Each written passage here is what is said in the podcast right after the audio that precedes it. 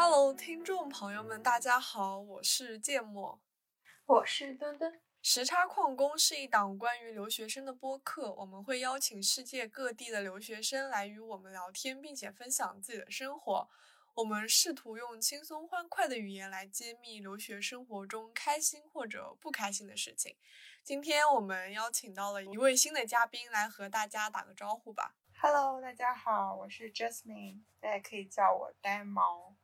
啊，我现在是在嗯香港读这个文化研究的 PhD。那我之前 Master 的话是在美国读的，读了两年，基本上是从一八年到现在都处于留学的一个状态。OK OK，那非常欢迎 Jasmine 呢加入我们这期播客。然后这期播客呢，主要是墩墩有一个朋友，然后马上要去澳洲留学了。然后在临走之前呢，墩墩想要录一期这个播客来送给他的朋友，所以我们今天的这个话题主要是关于留学开启的第一天，就是你第一天踏上这个留学，然后到达了你的呃这个国家目的地之后发生了一些什么，以及一个留学行李清单。那么就先问一下 Jasmine 啊，就是你在就是嗯，因为你刚刚说你在那个美国读的读的 Master 嘛，然后你留学之前有独自前往过国外或者有长时间待在国外的这种经历吗？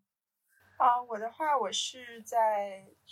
国内读本科的时候，大概是大三的时候，我有去日本，我有交换过一个学期，那那个应该算是人生中第一次，就是。啊，在国外生活大概是半年这么长的时间，那是第一次。对，然后那后来你不是说后来去了美国读 master 吗？你觉得就是嗯，半年的交换跟真正去美国就是长时间的这样子读研究生有什么区别吗？还是感觉都差不太多？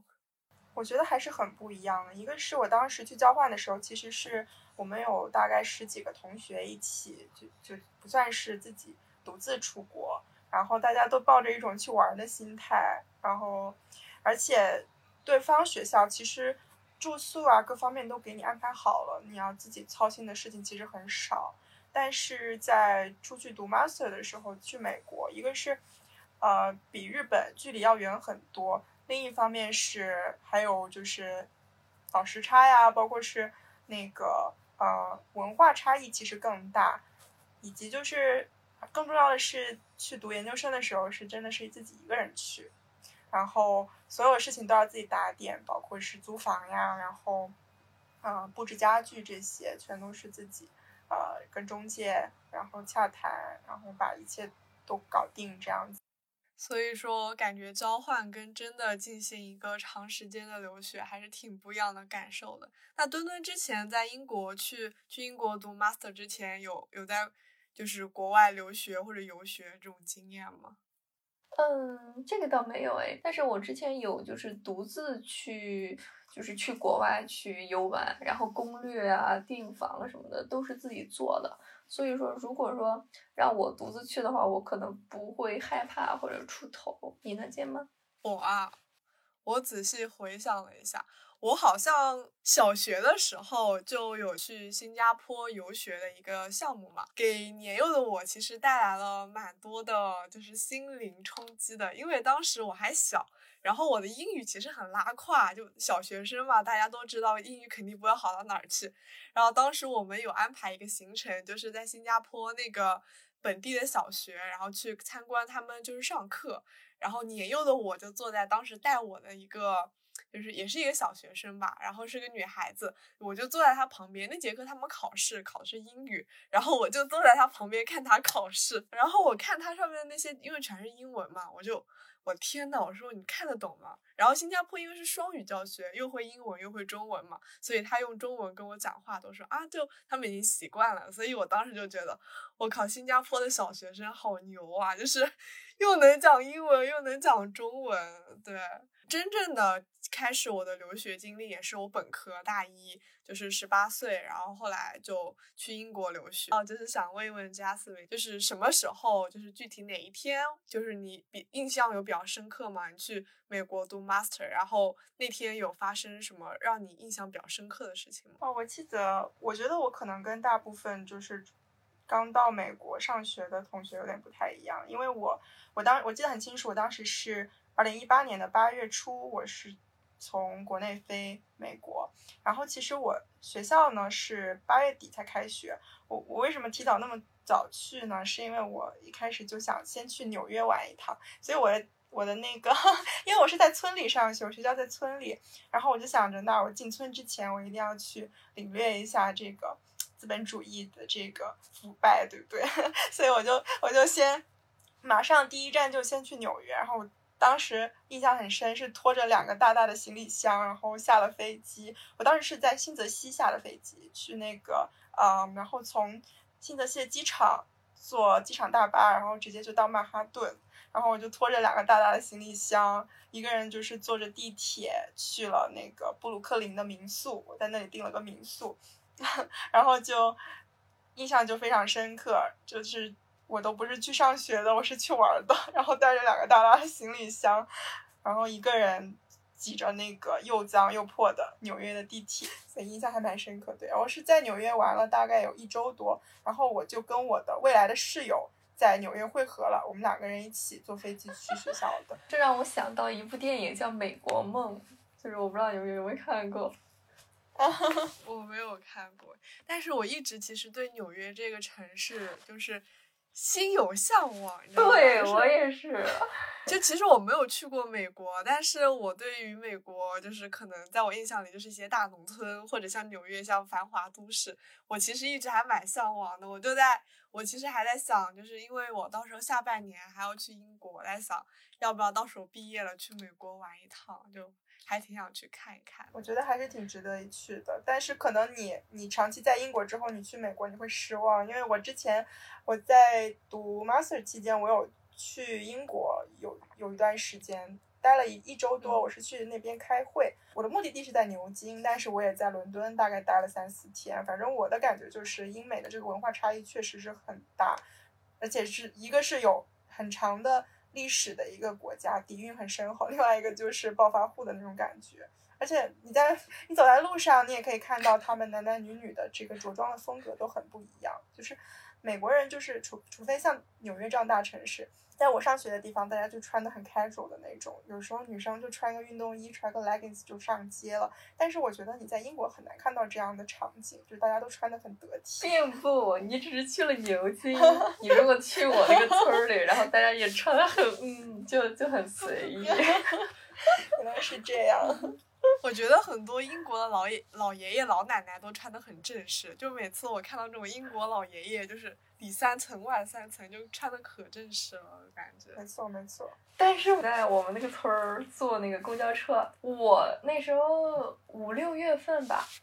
有一个老爷爷他要下车，我正好就是在那个坐在车门的正对面嘛，然后他要下车，他就站在那儿，他下一站下车，然后他一边打电话一边往外走，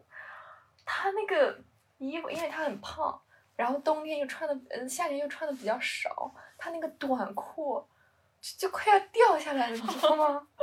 他露了半个屁股蛋儿给我，我这，而且关键是他下去之后，就是他是正好那个裤快要掉下来的时候，他正好下车，然后他一边下车一边提了一下，要不然就真的就松松垮垮的掉下来那种程度。然后他下车之后，我和旁边那位老太太就是面目相觑，就是就是我们两个人就是那种尴尬的神情。然后哦，然后那个老太太还跟她就是坐在她旁边的丈夫从那说说这个事儿，我真的特震惊，笑死我了，你蛮蛮有意思的。呃，不过说到这个，就是墩墩，你当时哦，你其实已经分享过蛮多次，你第一天到英国，就是就是搞那个房子的事情，是吗？就是你你具体开启你的留学第一天的时候。第第一天留学的时候，我是二零二一年的一月十九号从。从济南坐高铁到北京，北京首都飞英国嘛，落地伦敦，中转比利时，就是特别曲折，因为当时正好疫情，然后都是我全程一个人，带了三个大箱子，一个小托行李箱，然后我在高铁上是我预约了那个高铁的小红帽服务，就是我我爸只是负责把我送到。送到火高铁上，然后我自己从那儿开始就是找那个小红帽服务，让他帮我弄。然后我在上一个，我从小红帽从高铁要去坐那个机场大巴要中转嘛，因为我行李太多。然后哪怕有小红帽，他帮我处理两个箱子，我自己得处理两个箱子嘛。呃，然后在上那个扶梯的过程中，我就突然就摔倒了。然后我当时摔那一刻就摔的还蛮疼，然后。当时就有一点，嗯，有点想回家的感觉，因为全程都是我一个人在处理一个事儿。然后我回去，我走的时候我都没有哭，然后我妈就在那儿要哭的不像样，就是就是想留下我，但是她又知道我是怎样出去的。然后去了之后，落地之后，那个中介也不靠谱，我得先拿钥匙，因为我住的 house 嘛。然后那个 house 里边就是年久失修，也没有人住，水电呢我都要自己弄，就很悲惨。然后当时英国正好 lock down，就是街上都没有人，天黑了又特别早，反正就很 emo。那能感觉出来你第一天还挺 emo 的。我留学第一天，其实我之前有讲过，我就快速讲一下。就总的来说，也是很 emo 的一天，因为我我开我第一次去留学的时候，那个时候还没有疫情，应该是一九年九月份的时候吧。然后当时经历过一件很很无语的事情，就是我当时签证其实是比较晚的，因为我是先订的机票嘛，然后结果就是快要到就是我机票的时间了，然后我我的签证还没有下来，所以我当时还特地改签了。我当时每天醒来第一件事情就是刷我的签证到底有没有从上海发出来，然后我还我和我爸妈还跑了那个上海的那个签证，当时。那个地方还跑了好多次，就是为了看看能不能去拿到我的签证。就我觉得拿签证那段时间是最煎熬的。后来到了英国之后，我是中午的飞机到，然后晚上大概四五点的时候就，然后到那个宿舍的。那个时候英国其实四五点天都快已经黑了。然后当时呢，哎，当时其实我就挺挺难过的，因为我第一次离家这么远，然后一想到。一想到就是得在国外一个人待这么久，当时就是到了宿舍里面，然后一个人，特别是英国的宿舍还特别小，你知道吗？那种 in suite，就小的要命，然后搞得我心里很有落差，因为我以为会比较大的那种宿舍，然后我当时一进去就天又晚，然后又有时差，没人跟我聊天，然后看宿舍又这么小，然后我当时内心一酸，我就想，我靠，我怎么出来留学了？就就是这种感觉。然后后来反正适应了蛮久的，现在出去就是上次出国吧，虽然我我依旧是挺舍不得家的，但是呢，我已经接受了我必须 出国去上学这件事情，因为不上学的话，我就拿不到我的文凭了，所以我现在 就已经很坦然的接受了这件事情了。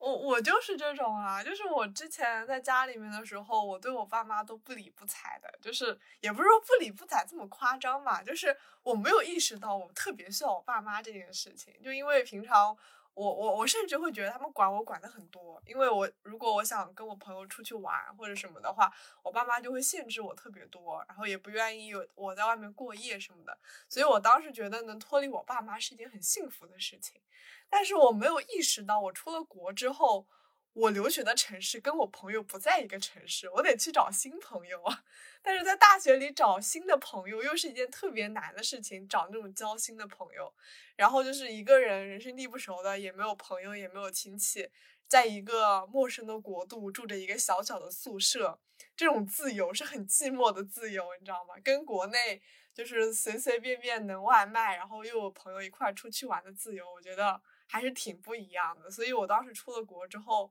我还挺想家，我还挺想我爸妈的。但是这个真的就是。怎么说呢？我现在回国了，我又不是很想我爸妈了，就是我天天一个人待着也挺好的。我觉得我爸妈不在我身边也挺好的。那加斯明当时去美国去读 master 的时候，会想家里面吗？还是一个人在美国，其实待着还挺舒服的呢？我我我记得很清楚，我当时就是我我爸送我去那个没有，是我爸妈一起送我去候机厅，然后过安检，过安检之后我就。我坐在一个人坐在那个候机厅，我就开始哭。然后不只是第一次出门的时候，包括后面几次，就是有时候小长假会回国嘛，然后每次我爸送我去去坐飞机，我只要一过那个安检，看不到他们了，我就开始哭，无论是多少次都是这样。后面我记得我爸爸有一句话就是挺打动我的，他就说：“他说，哎呀，他说希望你毕业之后回来了，然后再也不用送你去那么远的地方上学了。”那个时候我就觉得，哎，好好心塞啊，就是觉得离家那么远去上学。去求学真的很不容易，真的。当时我出国的时候，那个时候还没有疫情，然后我旁边有个姐妹，基本上在候机厅就开始哭，哭到爱丁堡落地，你知道吗？就是一整个路都在哭。我我我我去的路上倒没什么感觉，我是真的到了那个地，到了爱丁堡，到了英国，我才真的有一点那个难受。那就是那墩墩呢？就是你当时去英国的时候。就是就是落地了之后，有没有那种很惆怅的感觉？就是想家，想家里面。没有，我其实没有。我走的时候我也没有掉泪，我只是在去，就是在去那个机北京机场的路上，然后因为行李摔倒了，我就是行李箱摔倒，把我带到摔倒了，然后比较疼，然后落了一两滴眼泪。之后的话，我就没有特别多的伤感和感触。然后我我感觉我对这个事儿还蛮淡的。当然也不可能被我骂，笑死我了。哦，那就是再问一下 Jasmine，就因为你刚刚说你是在纽约落地嘛，后来又去了自己读书的地方，然后你当时落地了美国，就是跟想象中的有什么巨大的差距吗？或者说，就是你到了你学习的那个大学那个城市，你觉得跟自己想象中想要学习的地方？有就是有差距吗？还是觉得嗯，这就是我想要的学习的环境？我觉得其实呃也没有说跟自己的预期出入很大，但是当时刚到纽约的时候还是挺激动的。但是因为我并不是在纽约市降落的，我是远远的看见那个曼哈顿的天际线，然后降落。我是降落在新泽西，然后大概坐了半个小时的巴士才去到曼哈顿，但是。我就记得很清楚，我当时有过一个隧道坐巴士的时候，然后一经那个隧道一出来就能够看到那些摩天大楼，就是曼哈顿的那些楼。当时我就觉得，平时在电影里面、电视剧看的，就是都展现在自己眼前了，还是挺激动的。作为一个没有见过世面的人，对。然后，然后后面在纽约待了一周之后，然后我就跟我的室友一起去上学的城市，然后他。就提前跟我说，因为我的室友他是在美国读的本科，其实他对美国的那个情况还蛮了解的。然后他就跟我说，他说，他说我告诉你，就是不是所有地方都像纽约一样，就是大部分地方非常非常的村，尤其是我们上学的地方。后面我们准备降落的时候，真的就是看到飞机下面是一大片一大片的森林，然后就是还就是跟之前一过去一周体验的那个。都市的繁华确实是差别特别大，然后我的室友就说：“你看进村了已经。”他说：“接下来你就只能专心学习了，就没有东西可以诱惑到你。”就是还还，但是我觉得我们学校环境还是挺不错，就是它的建筑，因为我们学校其实建校也蛮早了，一八几几年建校，然后那些建筑它基本上是保留了很多哥特式的那种风格，然后我觉得还是对还是蛮漂亮的，而且。因为它很原始嘛，旁边都是森林，然后基本上整个小镇都是以学校为中心，然后住在小镇上的也都是教职工跟学生，就环境很单纯，然后也蛮适合静下心来学习的。天呐，我感觉你这段话特别像你们学校的那个中国地区的招生官，笑死了，必须给我打广告费。对，但是但是我对纽约就是比较。大的好感主要来源于那些美剧，尤其是《老友记》，就是那个 Central Park，就是他那个咖啡馆。但是我是来到英国之后，我反而特别喜欢看美剧，特别想去美国。我曾经无数次的后悔，我为什么没能去美国？我为什么来到了英国？我不知道你们就是对，但是你去美国的话，你也要就是。就是如果你你很向往美剧里面的场景的话，你就要去大城市，而不是像我一样去村里，那根本就没有你在美国的感觉。其实英国也一样啊，就有句话就是说，除了伦敦以外都是村嘛。就是想真的体验一下英国繁华的生活，还是得去伦敦。除了伦敦以外，都太村太村落了。但是我觉得英国有个好处就是它其实铁路还是蛮发达，就是火车。嗯，基本上不同的城市可以去，但是美国的话，那个火车特别的，就是基本上没什么人坐火车。我坐过了一两次那个 Amtrak，然后呢，就是基本上是没有多少人坐火车，他们要不是自己开车，要不就是坐飞机。城市与城市之间那个公共交通其实并不是很发达，说实话。美国那么大，英国那么小。哎，但是英国漂亮呀，美国大部分都是农村嘛。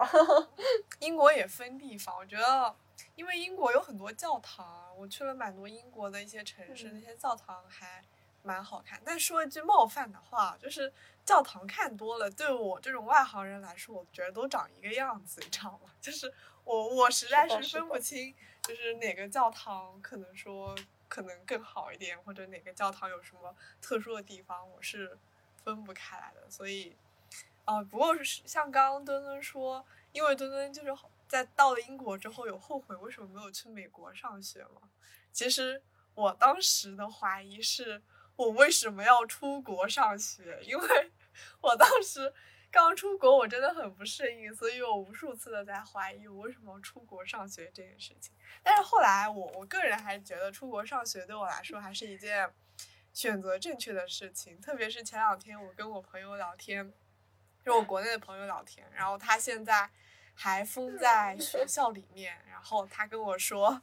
跟学校里的保安要斗智斗勇拿外卖，然后在宿舍里得自己买菜做饭什么的。我说宿舍里做，他说就那种小的锅。我说你们这也太惨了。所以当时了解了，就是他们现在艰苦的生活之后，我觉得其实国外现在就是 如果上想上大学的话，虽然没有完全恢复到之前那种体验，但还是会有就是相对来说比较好的那个上学体验的。对，那墩墩呢？就是你觉得，就是你在留学期间有用到就是频率比较高的东西吗？就是我妈的手工做的被子算不算？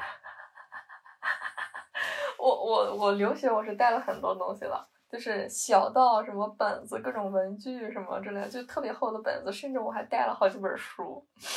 我那三个行李箱不是白托运的，然后那个。就是小到墨水，各种什么削铅笔刀，甚至从二 B 到八 B 的铅笔，我全都买齐了，就各种什么，虽然也没用上，就是没有发挥特别用处，但是我最推荐的还是说你从国内就是家里给手工做的那种棉花被，就又很薄又很暖和，然后一年四季盖都没有问题，包括床上用品之类的，我实在是呃受不了他们超市卖的那种。就是被子什么之类的，我感觉睡还是要睡舒服一点。其次的话就是电脑支架，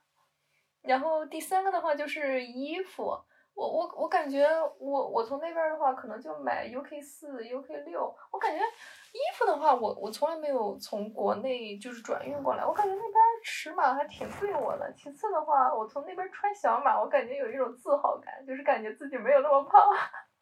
虽然我在国内可能要穿 M 码、穿 L 码，但是在那边穿小码以及超小码，就是有一点点那种成就感。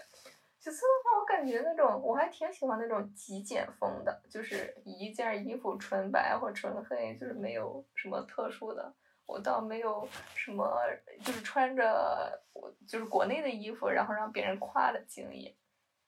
芥末你呢？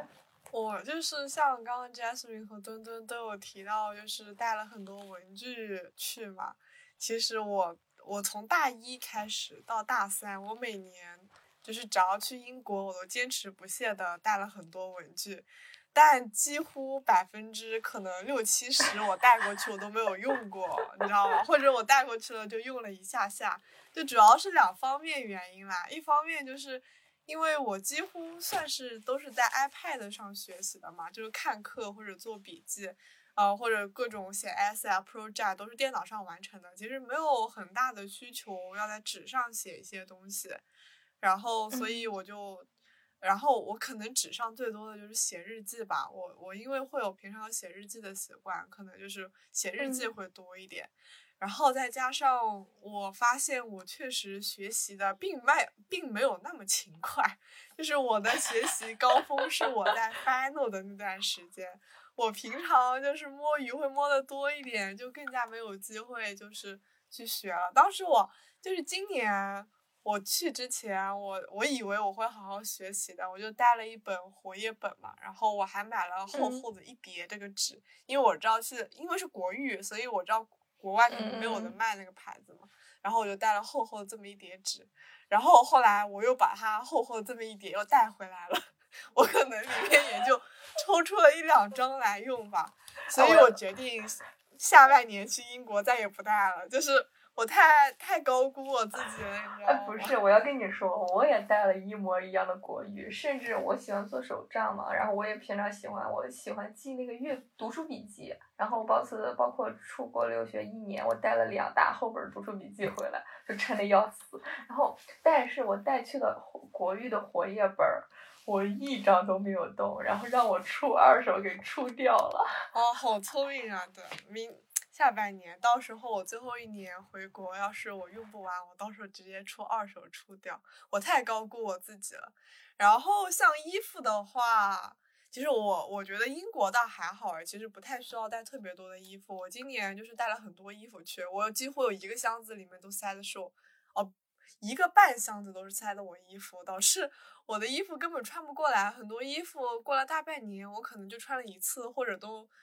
可能是我不太喜欢，导致我一次都没有穿过，这种情况也是会出现的。所以，而且因为英国会有黑五嘛，还有 Boxing Day，然后折扣的时候真的很便宜，就是便宜到我觉得他们这个真的就就跟捡垃圾一样，你知道吗？可能直接低至两到三折，就过去捡捡垃圾，几磅一件，就就真的很便宜。所以。如果想在英国买衣服的话，可以蹲一蹲折扣机，就能像捡垃圾一样，就是很便宜买到相对来说质量还 OK 的衣服。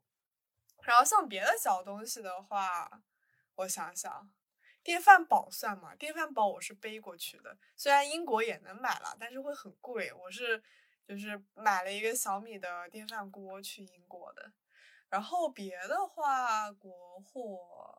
倒还好，别的我别的我可能买一个是那个类似于音响，但音响也可以在英国买了，所以我觉得要么电饭锅，大家可以考虑一个带到国外去。贾斯明和墩墩有有带电饭锅出国吗？还是还是在国外？就我没有带，但是和我一块儿住的舍友他有带。然后本来我刚开始我们就讨论的说，就是你确定要不要带这个？你如果带的话，我们就不在这边买了，不在英国买了。他说他要带，所以就什么那个电饭煲用的次数频率还蛮高的，我还用它煲汤。然后，但是除了电饭煲之外，我比较想推荐的就是那个体脂秤、体重秤。对你在国内买的话，也就二十块钱五六十，甚至就就很便宜。但是你在这边在亚马逊买，我记得我买了一个体重秤，就是没有体脂率这种数，然后就要一百多人民币，就是那个性价比是不符的。对，我懂，我也觉得体重秤其实可以的。还有那种就是各种小东西啊，就像什么那种小首饰啊，就什么耳钉啊，然后，然后还有那种手机壳，就淘宝、拼多多，就是可以几块钱买到的东西，都可以多带一点到英国，因为英国或者国外吧，就，来国外一整个地方就很少有那种便宜又好看的手机壳或者小玩意儿，特别是在北美或者英国，他们那种简直就是审美沙漠。就就但凡稍微好看一点的，就特别特别贵。我也不是很理解他们，难道他们的材质里面掺了金子吗？怎么会这么贵？我就就很普通那个配色，就是一定要多带几个手机壳，还有电脑包啊什么的。我我记得我在亚马逊上买了一个电脑包，你知道它是从北美发，不对，它是从中国发货，在北美中转，然后再运到中英国来，我就不明白。我一个月我才收到它，我就不明白一个电脑包，我我早知道当初我就在国内买了，我也没必要让它中转那么多天。哦哦，对，说到这个，就是因为买了很多小东西嘛，肯定得装箱子啊之类的。就关于收拾行李这件事情，那 Jasmine，你擅长收拾行李吗？或者说，就是。你收拾行李这件事情，你会花大概多少天去准备你收拾行李这件事情？我不喜欢收拾行李，但一个朋友他就很喜欢收拾行李，包括他平时也很喜欢，就是在家里收纳。他他就我说，因为我我以前经常跟他出去旅游嘛，就是我每次就是旅游前收行李，我都会。哭天抢地的，我就说，哎呀，好麻烦呀！我又是虽然出去玩很开心，但是收行李很让我痛苦。他说不会啊，他说我很喜欢收行李，你不觉得把东西收的整整齐齐的很有成就感吗？我说并没。那芥末你呢？我其实第一年的时候有想过用那个收纳袋，然后我当时因为出国的话是我妈会帮我收拾的，就是像。理衣服啊，或者就是把那个空间就是利用率高一点，都是我妈会就会比较比我行。我我是那种很懒的，我是那种一塞就完事儿的那种人，所以每次都是出国前的那个行李就是会被收拾的还蛮好的。但是轮到我从国外回来的时候，我就一般都是像 Jasmine 一样，就是提前一两天。就像今年我回国的时候。我记得我当时是二号的飞机吧，我从三月三十一号才开始收拾，就是我朋友都说你开始收拾行李了吗？我说马上马上马上，然后我从大晚上就开始收拾，当时但是当时我又想着有很多东西我可能明天或者后天还得再用，所以我就是收拾的也很缓慢，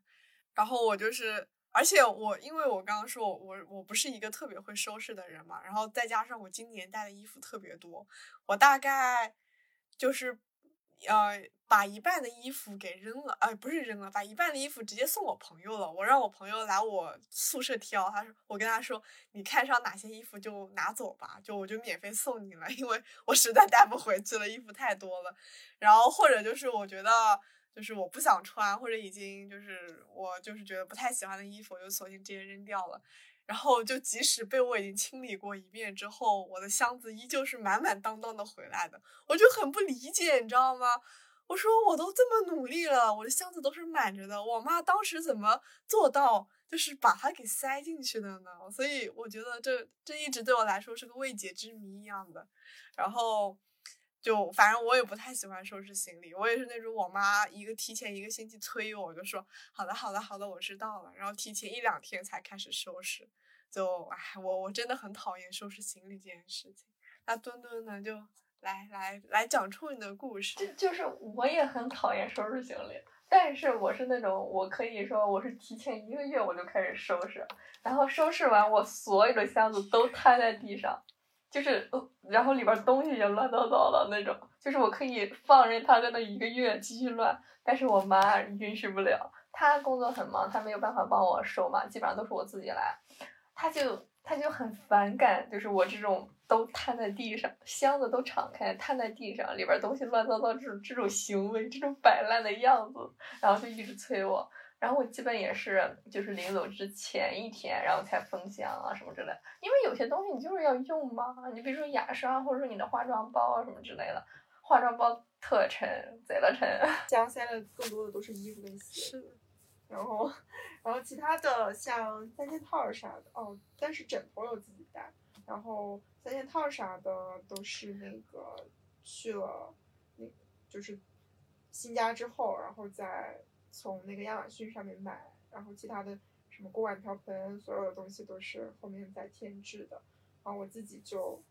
基本上没带什么东西，对，都是那种都带的都是很多都是衣服，春夏秋冬一年四季的都带齐了。所以说，其实怎么说呢，收拾行李应该世界上没有人会真的会喜欢收拾行李这件事情吧？我觉得收拾行李是一件非常反人类的事情，说实话。这个时候我就想问，就是你们了解中国，它现在新兴的一种职业叫收纳师。我甚至还关注了，就是收纳师的那个公众号，就是它已经发展成一种服务了。我记得是我刚开始了解是从一个美妆博主，就是一个网络红人，他那个 vlog 里边儿，他说他请人帮他季节的时候给他整理一下、换季什么的，就很专业。我以为这个职业是从日本来的耶，因为我之前有看日本有很多类似的这种职业，然后就是帮人来整理房间啊什么的。可能后来就是之前不是一直说什么极简生活，然后要断舍离嘛，就是扔东西之类的。呃，但是我哎，很很惭愧啊，我每次都想做到断舍离，每次想把我的桌子就是收拾的干净一点，就是可能第一天、前两天还能稍微保持一下，基本上过个一周之后我就恢复成了原来的样子。就我也在很努力的收拾，但是不知道莫名其妙的每次都就是就是。我现在就是大家，因为我没有开我的背景墙，所以大家看不到我我房间是什么样子的。其实我现在就是左左手边就摊了一大堆东西，右手边也摊了一大堆东西，你知道吗？我整个人就是像生活在一堆垃圾当中，也没有垃圾这么夸张吧，但确实就是很乱糟糟的这种样子里面。但但也不是我不想收拾，因为我每次收拾完它又会变成这样这种样子，所以就就搞得我就有种放弃了，我就。懒懒得搞了，就让他这样子吧。到时候，因为我现在隔离嘛，所以就家里我一个人就无所谓了。我就想到时候等隔离结束，我家里就是我爸妈都回来了，我再重新收拾一下，就是让他们看看我也是可以把它收拾的干干净净的。啊，对，刚刚说说到就是收拾行李嘛，那就是那就大家就各自推荐一下，觉得出国留学一定要就是从国内带到国外的东西。那那要么墩墩先来讲一讲，觉得有什么东西是必带的？被子和三件套，体重秤，或者说体脂秤，然后然后就是什么？然后保温杯，就是那个烧水的杯子，就是它可以当保温杯用，然后也它也可以烧开水，就是你如果旅行啊什么的都可以带。我有这么高级的杯子吗？我怎么不知道？有，我告诉你，那个你去什么小红书、什么知乎搜一搜，我告诉你，他们有的都测评，你知道吗？测评哪个种类的这种烧水杯更好。我之前我就想买，但是因为我我甚至咨询过，我想转运，就从中国买了转运过去。但是因为它这种电器过海关的时候会额外交一笔税，然后那笔整体的费用的钱完完全大过了这个商品的价格，所以我就放弃了。等它回来的时候我再买。就是在家，最近我在买，到时候可以去看看。然后，那像我的话，其实我仔细还思考了一下这件事情。像我第一年，我是三件套都带了，但是后来我发现三件套实在是太占空间了，所以我后来就里面的那些枕芯啊，或者就是就是直接就是到了那边再去买，但是可能会带个枕套，或者就是像有点像家的感觉吧，就是带自己的枕套和被单之类的。然后像衣服的话，我觉得可以带一点自己比较喜欢的衣服，但是更多的衣服就是如果觉不觉得欧美的那些款式太拉胯的话，就是可以去欧美在那边买，或者淘宝转运其实也挺方便的。主要是最近疫情会导致淘宝转运会变得麻烦一点，像我朋友在加拿大就是转运衣服嘛，就是上海这个疫情，他的那个。他的那个包裹已经在上海那边待了将近有一个月了，还没开始，还没开始飞上天呢，就就可能会导致，就可能会有这种风险。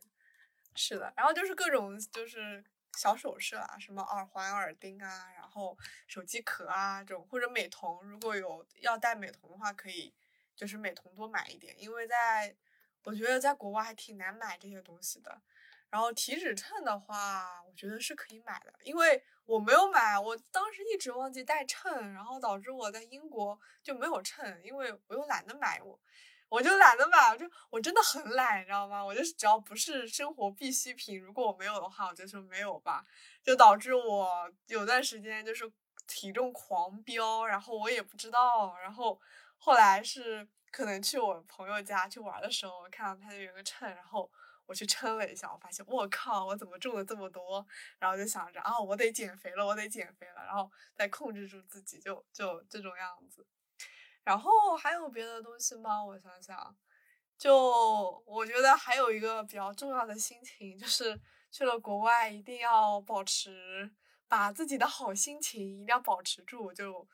在国外不要 emo，因为我在之前在国外的时候刷小红书，经常能刷到很多人说国外一个人好 emo，好无聊，该怎么办？巴拉巴拉的。所以我觉得该找朋友找朋友，该出去玩还是得出去玩。就是虽然国外就是很多时候可能就一个人得自己待着吧，但是我觉得保持一个比较良好的心态还是蛮重要的。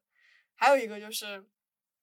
能住大房子就住大房子，小房子实在住太憋屈了，太痛苦了。对我严重推荐住 studio，不要住 n suite，不要住 house。然后这个等我们租房的时候那一期再说。然后呃，除除此之外，我想问 Jasmine，就是你们有什么习俗？就比如说出去就是出远门要带一小瓶土吗？就是家里的土，或者说其他习俗？我们还真没有这样的习俗诶，但是就是，嗯、我可能会带类似于平安符那样的东西在身上，就是对妈妈会给，就是出远门哦就要一切平平安安这样嗯。嗯，那芥末你呢？我啊，沉默了，我好像没有这嗯种东西。我爸妈，我爸妈好像从来没有在乎过我，要给我带一些平安符什么东西的。我感觉我爸妈对我最大的安慰，哦，就说一个好笑的吧，就是当时就是今年我出国的时候，然后不是要进海关嘛，然后进了海关，就我妈又看不到我了嘛，嗯就我妈当时可能对我、对我最大的留恋就是说，就是叫我名字，就芥末你等等。然后我看她举起了个手机，然后说对手机说个拜拜，我要发给我要拍个视频给 给亲戚朋友。然后我就非常无奈的转身说拜拜拜拜拜拜。然后我妈就拍了个视频，我就进去了。但但是当时我内心其实还是有点就是有点舍不得的嘛，因为。因为就是要出国了，因为然嗯后再加上疫情，我知道肯定就是圣诞也没有办法回家了，然后就必须得等到第二年四五月份才能嗯回家。但是我看到我妈的行为，我觉得很搞笑，就是就是他就拿了个手机，然后跟我拜拜拜拜，说好的好的，再见再见，就是这样子。但我妈妈不会给我搞什么平安符，可能他们也不是很迷信吧，他们就是。他们就是偶尔，就是偶尔迷信，就是在什么拜佛的时候啊，他们是信佛的。但是出了那个地方呢，他们就是平常该干嘛就干嘛，就是间接性迷信一下，或者就是信一下这种东西。那墩墩，你们家会有这种东西吗？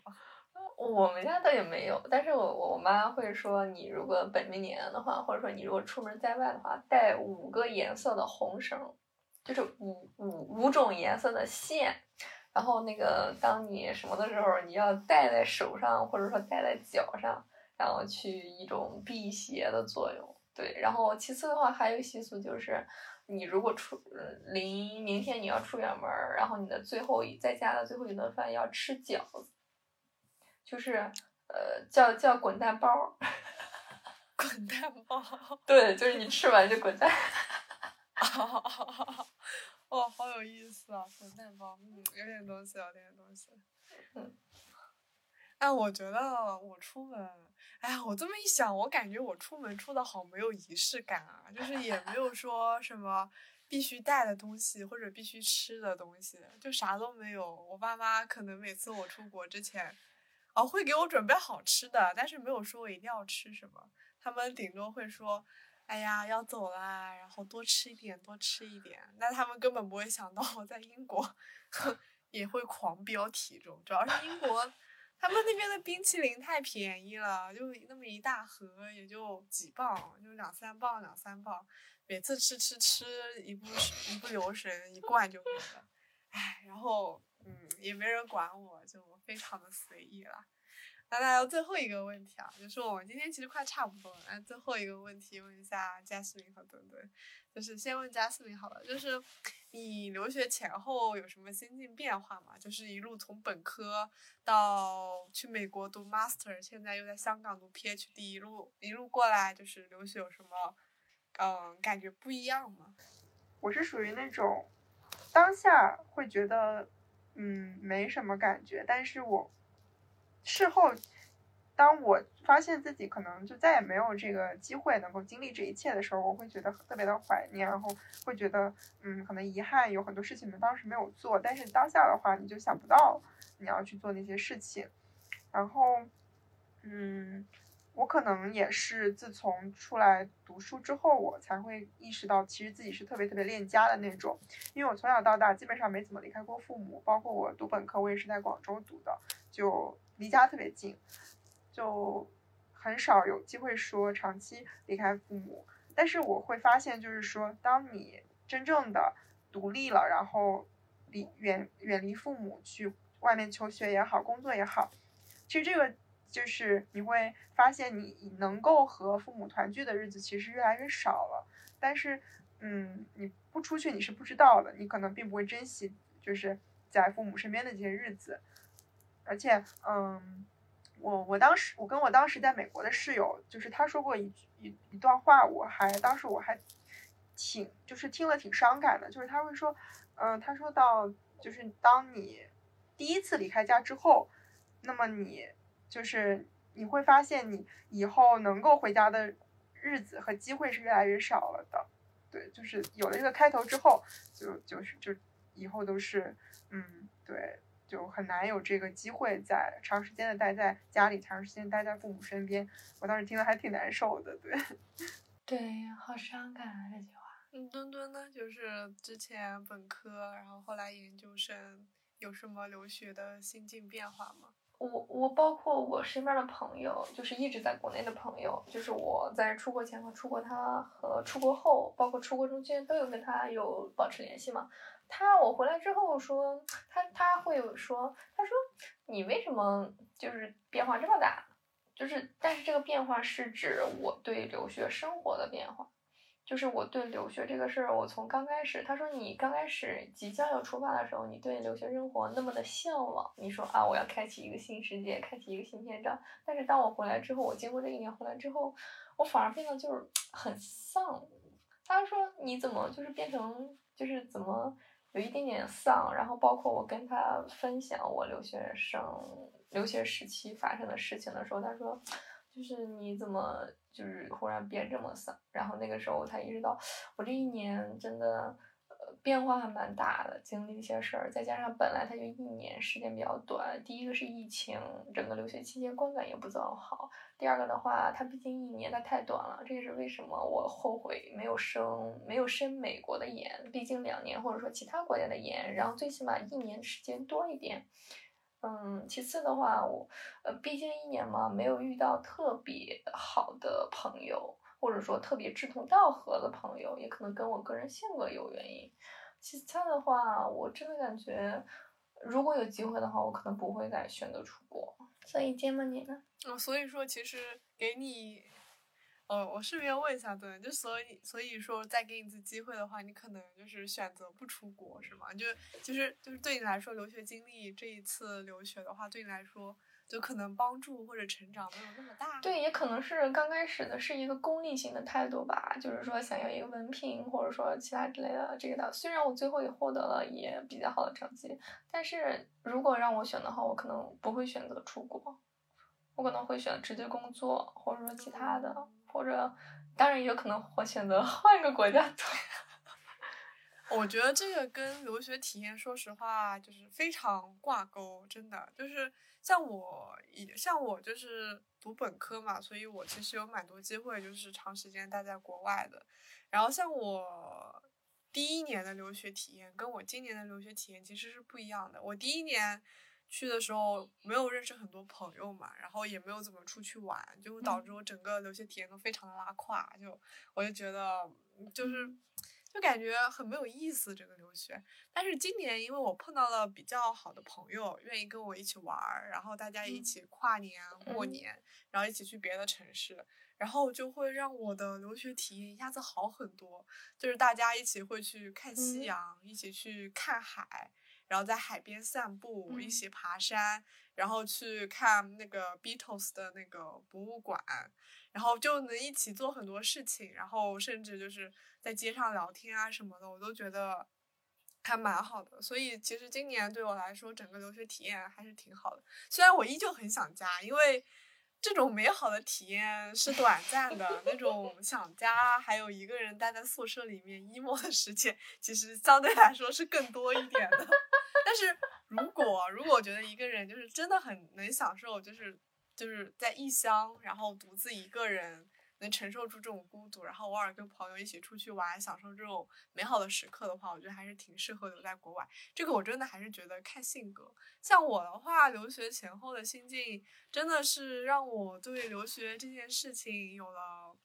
特别不一样的想法。就是我真正留学之前，我就觉得就单纯以为就是读个大学嘛，就国外读跟国内读有什么区别呢？一个就是在国外读，一个就是在国内读啊，就是没有什么区别，大家都是上学嘛。但是真的出了国之后才会发现，呃，那种文化上的差异，甚至人种上，就是大家，然后这种语言上，然后这种，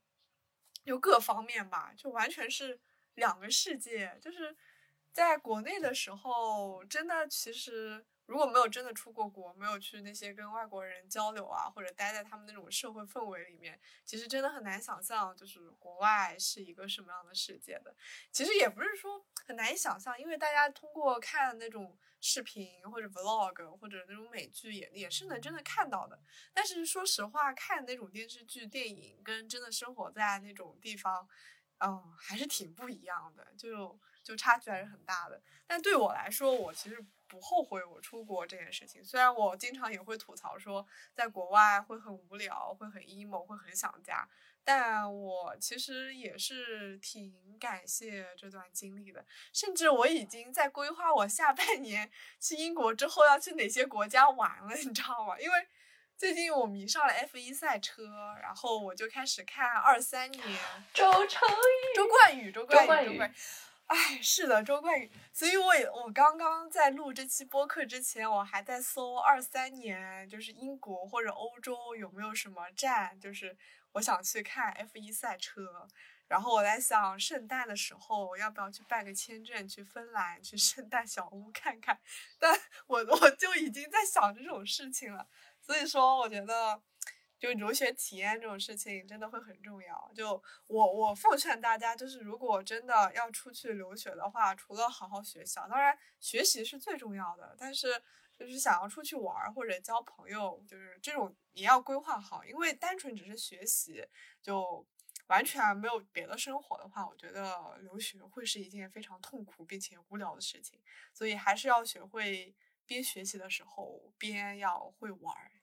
但是我有点想问 Jasmine，因为你本科是在学校读的嘛？当你研究生的时候选择出国来说，你现在还会跟国内本科就是一直在国内上学的朋友有保持联系吗？因为我是感觉我研究生时期选择了就是国外读研，相当于和国内国内读研或者说国内本科的同学。岔开了一条比较大的路，然后再加上最近疫情，其实它无形当中也是竖起了一道壁垒。我感觉，呃，尤其是当我回来之后，我会感觉有的时候和国内的朋友交流不是那么通畅，因为你跟他们交流，他们完全不能体会到你的就是整个感受。然后，所以说想问一下你，我的话，其实我，嗯，说实话，我玩的比较好，大学期间玩的比较好的朋友，嗯。我之前哪怕去美国，但是我每次回国的时候，我就是还是会都是经常会约着一起吃饭聊天什么的。他他们确实有一些没有读研，然后直接参加工作了，所以就是可能大家的这个怎么说，人生的节奏不太一样了，甚至说，尤其是这两年，还蛮多大学的。同学，包括高中时候的同学都结婚了，然后我就觉得我好像还一直都没有出社会的那种感觉，人家都已经工作，然后结婚了，就是步入了不同的人生的阶段。但是可能就是，嗯，但是我就觉得，嗯，也不会说没有那个共同话题吧，就是还会去尽量的找不同的话题，就是大家会有一些共鸣的。比如说他们很多可能都是做老师呀，就是从事教育行业，那么我们可能就会。因为我自己其实未来也想就是走这条路，所以我可能会跟他们请教一下，就是说现在国内这个整体的教育的情况是怎么样的呀？然后对，然后但是他们都会告诉我说，其实现在就是学历贬值的特别快，然后他们有一些没有读研的就很焦虑，就是说想着要不要辞职去读研，也会就是大家有时候会交流这种困惑。但是总体上来说，我觉得关系还是没有说变得疏远，就还是挺亲密的，可能就是还是需要一点时。精力去维护一下吧。对，嗯，好的，了解。嗯，那好的，那我就是接下来想请我们三个人轮流给自己目前或者过去的研究生生活打一个分，一分是最差，五分是最好。然后芥末，你先来。你刚啊，留学生活打分是吧？我我对不不需要说理由。OK OK OK。就我我这个分数其实是有点。上上下下的嘛，就是很难说一直保持一个比较好的分数或者一个比较差的分数。但是综合一下的话，我觉得满分五分的话，我觉得三点五分到四分总归是有的吧，就不至于太差。我还是挺喜欢就是那些就是比较好的好玩的时刻的。嗯，那 Jasmine 你呢？我可能会打的挺高的，就是四分四点五。就是我我是我是属于那种，就是哪怕我当时在，比如说在美国的时候，我会抱怨，比如说生活哪方面我觉得不够不够国内便利，或者说我讨厌美国人哪些哪些做派，但是。当我现在我已经不在那的时候，我会觉得反正回忆都是经过美化的加工的，然后会觉得好像在那在在那边度过的其实每一天好像都很怀念，都很美好。然后学校啊学校也很好，老师也很好，同学也都很好，就是所以我会给他打接近满分。嗯，可以理解。嗯，那墩墩呢？反正。反正可能因为跟我最近的就是心态比较有关系，再加上一直回来之后一直在隔离嘛，再加上所在城市也一直在隔离，所以我可能会给到一分，就是最差。这么低吗？我天！天对，就就可能最近真的心情比较丧，就是看什么都很丧。我觉得疫情影响倒是确实挺大的，就是因为我出去的时候，我一八年出去的，然后等于说是我的留学已经快结束了，疫情才开始发生，所以就确实是我觉得留学对，说错了，疫情对留学的体验影响真的挺大。那好的，以上就是本期播客的全部内容。感谢 Jasmine 参与到本期播客，